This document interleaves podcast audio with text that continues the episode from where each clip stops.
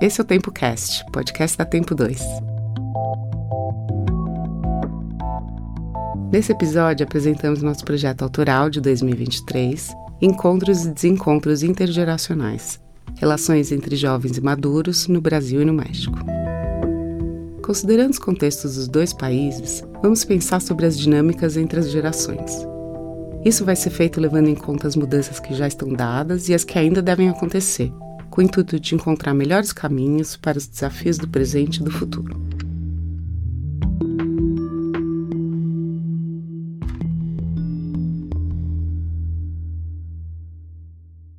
Novas realidades. Até a década de 80, a expectativa de vida aqui no Brasil, no mundo como um todo, mas principalmente aqui no Brasil, que é o que nos interessa, a expectativa de vida não passava dos 65 anos de idade.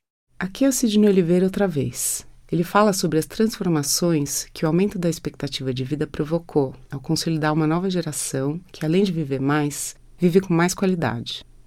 De fato, nos anos 80, uma pessoa nascida no Brasil tinha a perspectiva de viver até os 67 anos, número que saltou para 77 em 2020. São 10 anos a mais, que criam novas demandas, mas também abrem novas possibilidades de vivências.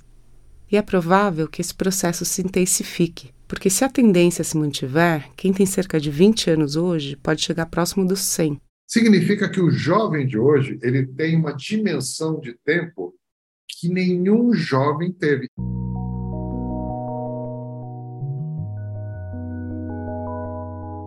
A antropóloga e professora da Universidade Federal do Rio de Janeiro, Miriam Goldenberg, trabalha com um conceito criado por economistas de curva da felicidade. A felicidade tem o formato da letra U. As pessoas mais jovens são as mais felizes. Vai caindo o nível da felicidade ao longo da vida. Chega no fundo do poço em todos os países, inclusive no Brasil, em torno dos 45 anos. Se você visualizar a letra U, vai perceber que ela começa no alto, desce e depois retoma o caminho ascendente. Vai subindo, vai subindo, você ainda está no fundo do poço. Quando você chega aqui, aos 60, vai melhorando, melhorando, e depois, se você tiver o mínimo de dinheiro e tiver saúde administrável, o nível de felicidade medido por economistas é tão alto quanto o das crianças. Esse intervalo pode não ser visto como um declive, mas como uma etapa de reimaginação e ação. Com isso, uma nova categoria desponta. Aí surgiu uma geração que essa nem nem, não é velha nem jovem. Então o que, que ela é? Madura. O conceito de maturidade passou a abranger não só um conjunto de valores e experiências, mas a definição de uma geração que se coloca entre a juventude e a velhice. É exatamente nessa geração que cresce o número de divórcio. É até chamado divórcio grisalho, porque a mulher está de saco cheio de cuidar de todo mundo ela já está querendo a liberdade. Essa liberdade vem acompanhada de preocupações que ainda não afetam os jovens.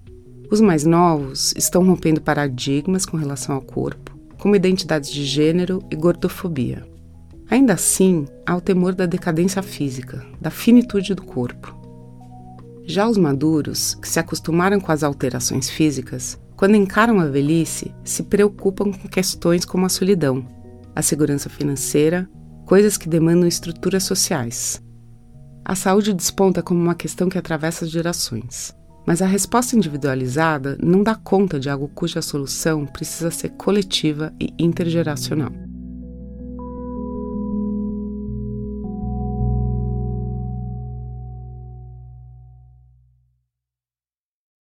Quando a geração madura busca soluções para novos problemas, ao mesmo tempo em que consolida seu momento de liberdade, os jovens também são afetados pelas transformações no mundo, e isso provoca reações no comportamento.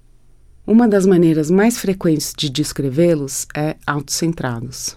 Porque há, muita, não só muita individualidade, sino muito esta ideia de mi verdad es la verdad absoluta.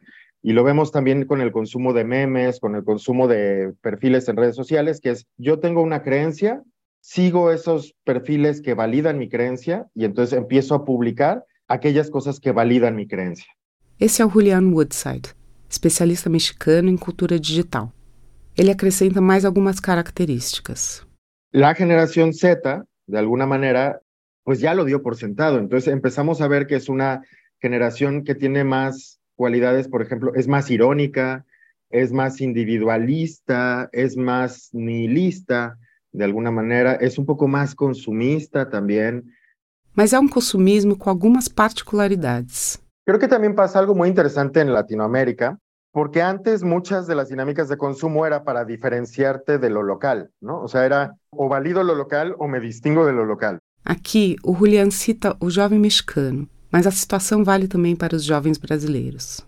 Veo, por ejemplo, en el contexto mexicano, una generación irónicamente, por un lado, muy cosmopolita, como digo, muy de sneakerhead, muy de K-pop, muy de lo que pasa en el mundo, pero también una generación muy que consume lo local.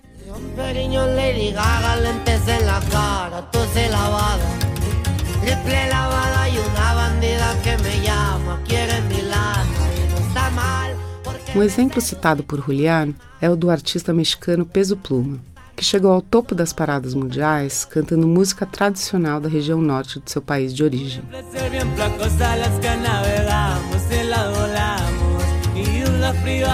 Com as fronteiras identitárias diluídas, consumir produtos culturais de todo o mundo virou uma marca das novas gerações.